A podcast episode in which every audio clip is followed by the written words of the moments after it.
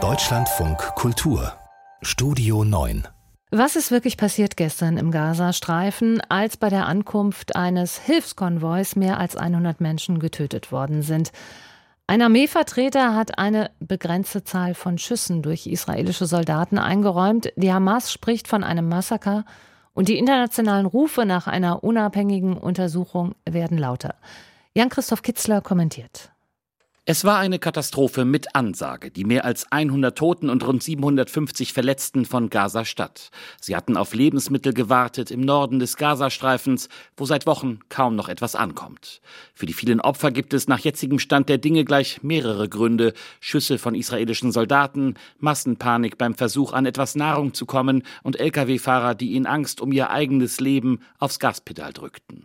Hier soll es nicht so sehr um die Frage gehen, wer schuld ist an den vielen Toten und Verletzten, ob es nun ein Massaker war, wie Palästinenser sagen, oder ob ohnehin alle Toten in diesem Krieg ausschließlich auf das Konto der Hamas gehen, wie Vertreter Israels meinen. Beides ist falsch. Denn das, was hier passiert ist, ist Ausdruck einer tiefen Verzweiflung einer Bevölkerung, der es seit Monaten am nötigsten fehlt. Ein Viertel der Menschen im Gazastreifen ist nach Angaben der Vereinten Nationen unmittelbar vom Hungertod bedroht. Das sind weit über 500.000 Menschen.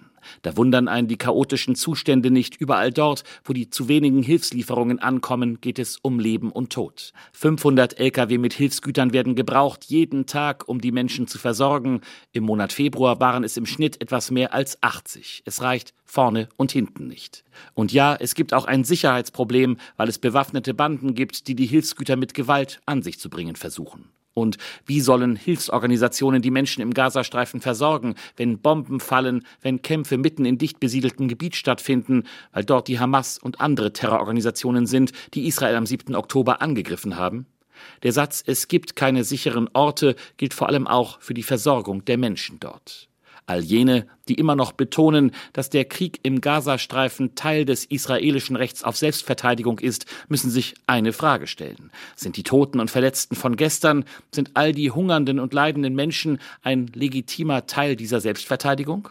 Ja, Israel muss dafür sorgen, dass seine Bürger in Sicherheit leben können, dass sich der Terror des 7. Oktober nicht wiederholen kann.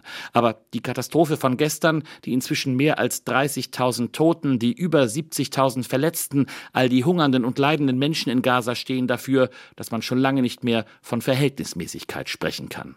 Die Waffen in Gaza müssen jetzt schweigen, damit Menschen überleben können, die nicht verantwortlich sind für den Terror von Hamas und Co. Es braucht eine Feuerpause, damit die Geiseln freikommen, aber auch damit die Menschen in Gaza versorgt werden können mit Nahrung, mit Wasser und mit Medizin. Es geht hier um das Humanitäre, es geht um Menschlichkeit. Da muss der Krieg gegen den Terror eine Pause machen.